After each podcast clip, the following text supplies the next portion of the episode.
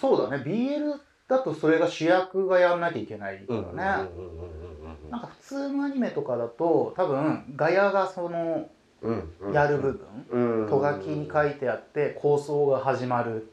ああそうですね。そうですねそう。そう何々回と何々回がうわーそう戦い始めるみたいな、うんうんうんなんかそういうのに近いよなとかね。あとスポーツ系は結構多いんじゃない？同じようあなとがきで、ね。そうですねそうですね。どうでした？サッカーの時は。いややっぱりもうなんかその瞬間ガヤ撮りとかも、うん。一瞬スタジアムになったかなぐらいの感じでしたよやっぱり。あテンションとかも。やっぱもうマイクあるんですけど、はいはい。もうそれ以上にやっぱりうわーってやりましたし、であのあるじゃない？サッカーだとさその体がぶつかる瞬間のとか、なんかスライディングする前の一息とか。うん。で、うん。あれは絶対とわきにそのスライディングとか書いてあったとしても、うん。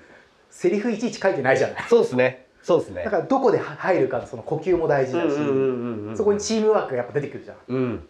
そうですね。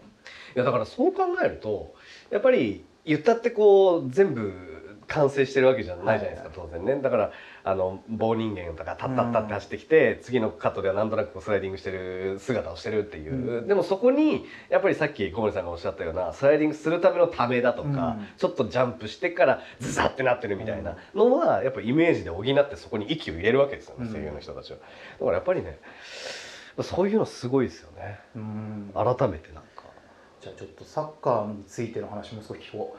え？え？俺サッカー詳しくないですよ。そうだからなんだよ あの何浦和レッズの話ですか？ーえっと敵をいっぱい作る話はしたくなくって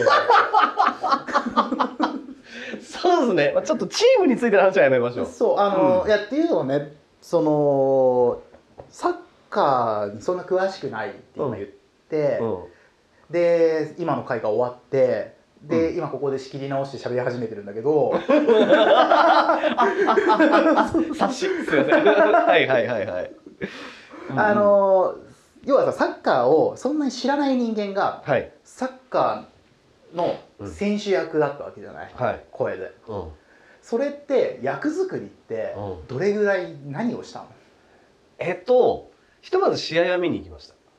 サッカーの。もう普通の J リーグ的なやつ。そうですね。だからまあやらせてもらってたのが学生サッカーだから、まあ毛色というかのは全然違うんですけど、うん。でもやっぱりそのサッカーというのはどういうものなのか、うん。どういうやり取りをしてるのかっていうのはし知らなきゃダメだなと思ったし、やっぱりそのギャラリーのシーンとかもあったから、はいはい。やっぱりどういう熱量でこう周りの人は見てるのかなとかっていうのは。だけど基本的にやっぱりまあ自分学生時代バスケ部だったんですよ。ああはいはい。だからスポーツつながりでこう通じる部分とかっていうのはあったかなとは思うんですけどあと基本的に僕がやった役はサッカーしない。うん。補欠キャラっていうのもあって、でまあ賑やかしっていう意味ではそのどっちかっていうとやっぱ学生時代の引き出しをこう引っ張ってきた部分が多かったかな。はいはい。あごめんなさい。変なことさせちゃった何の音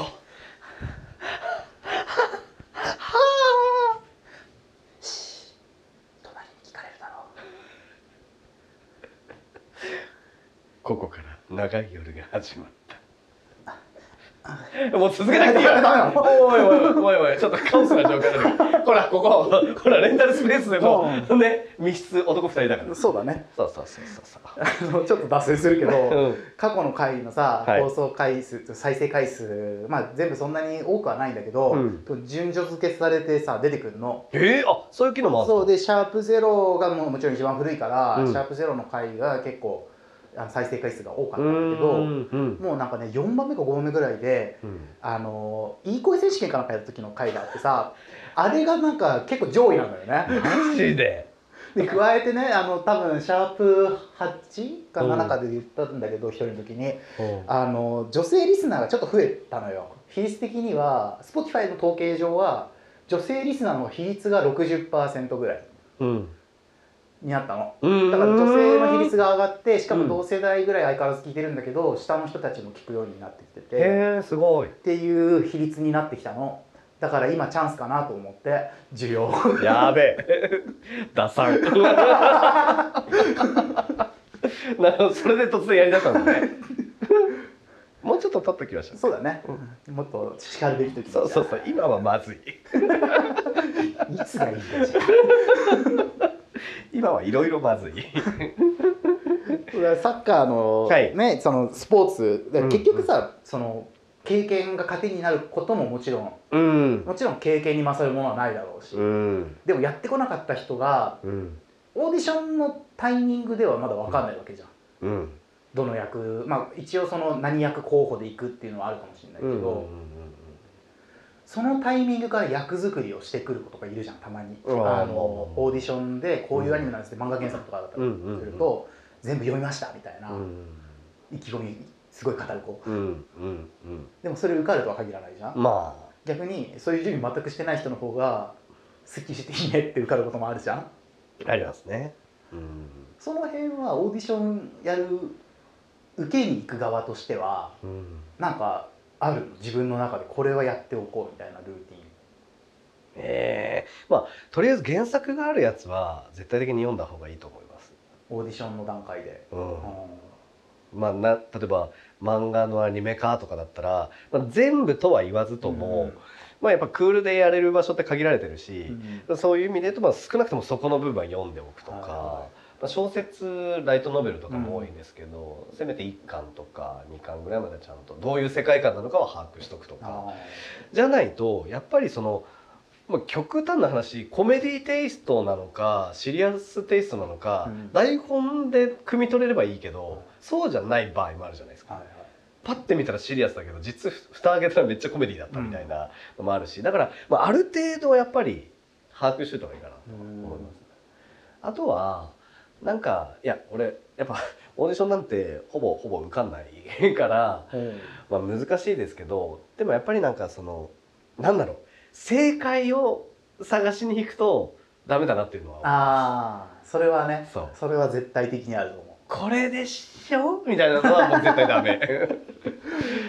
俺の思うこれはこれだぐらいじゃないと、はいはいやっぱりあっちとしては感想が持てないだろうなっていうのはね、うそういう意味ではだからやっぱりこれさ前に話したよね多分。6シャープ6だか5だかの時に多分そのオーディション通る通らないみたいなああそうですねそうですね。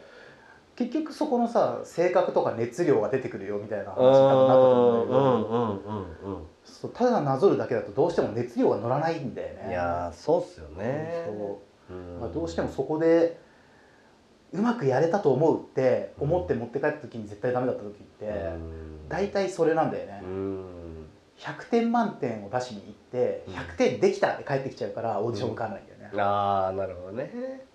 確かにね。なんかそうだから点数評価じゃなくってうん。その時にどれぐらいこう気持ちが乗せられたとか、うん。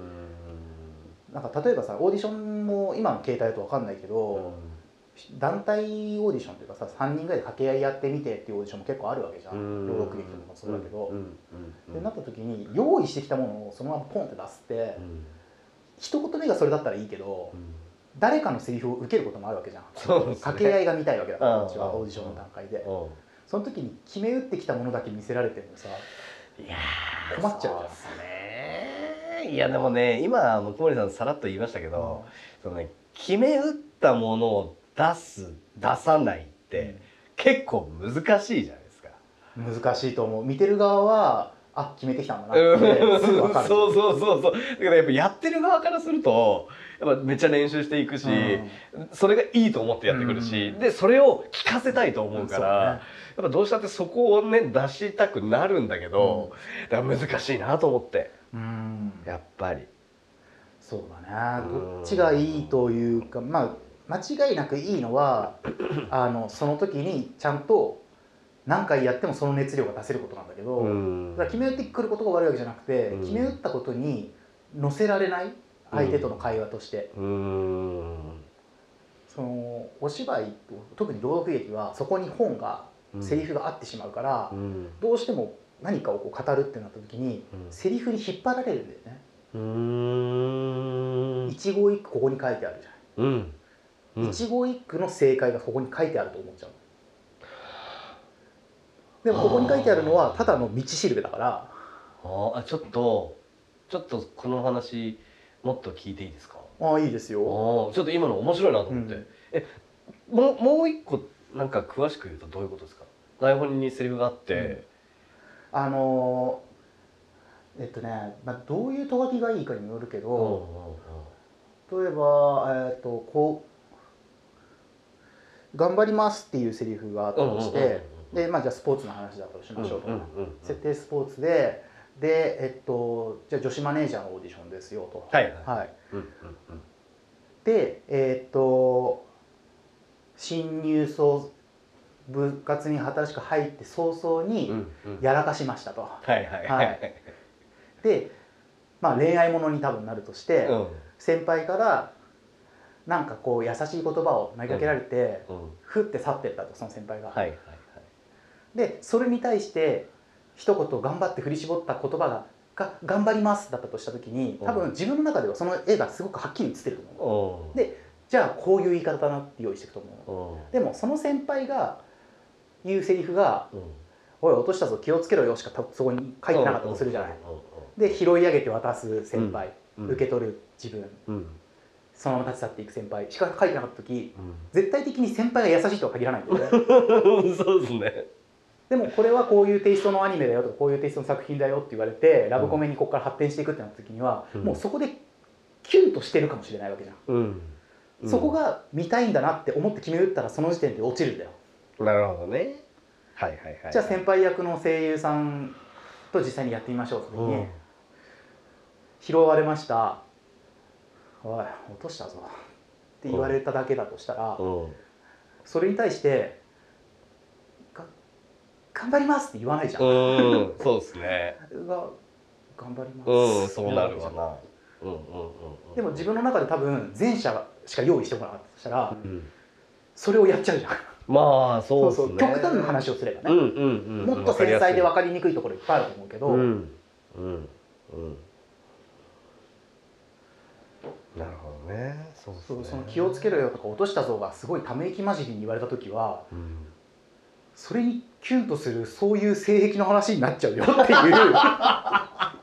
だいぶコアな展開になっていく。そうそう第1話ってさ、うん。共感性なわけじゃん、はいはいはい言ってしまえばねね。品作りの裏を言ってしまえば。そうそうですね。冒頭の何分その朗読劇では冒頭の5分とか10分のところって。そこのどこにお客さんが共感性を持って一歩踏み出してもらえるかで、うん。役者の熱量にどうやって巻き込んでいくかっていうのがストーリー構成なわけだから、うん。それの1個目をオーディションで渡されてるのにもかかわらずそこで全部私こういうキャラでやります説明されたらうん。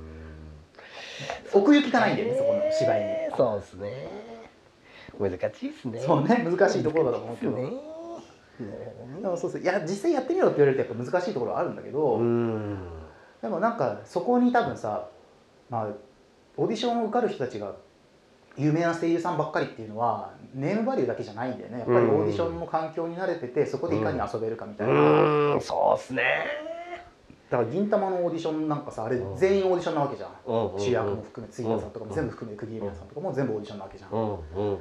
うんいかにアドリブができたかっていうのがさもう基準になってるのがありありと見えるわけじゃんなん いや本当ねあの人たちじゃなきゃできなかったろうなそうでもあれってやっぱベテラン声優さんとかうん。現場にいっぱい出てる声優さんだからうん。ここでふざけてきたらこうやって返してやろうっていうその地方の強さみたいな。そのフリねートークの出来具合みたいな。いや本当それはね。用意してきたものが全部に当てはまる正解を持っていけてる人はうん。それでもいいけど、うん一遍しか見えない薄い芝居をやっちゃうとそこで終わっちゃうっていうね、だからそういう意味ではやっぱ舞台の経験とか朗読劇って大事なんだよね。確かに。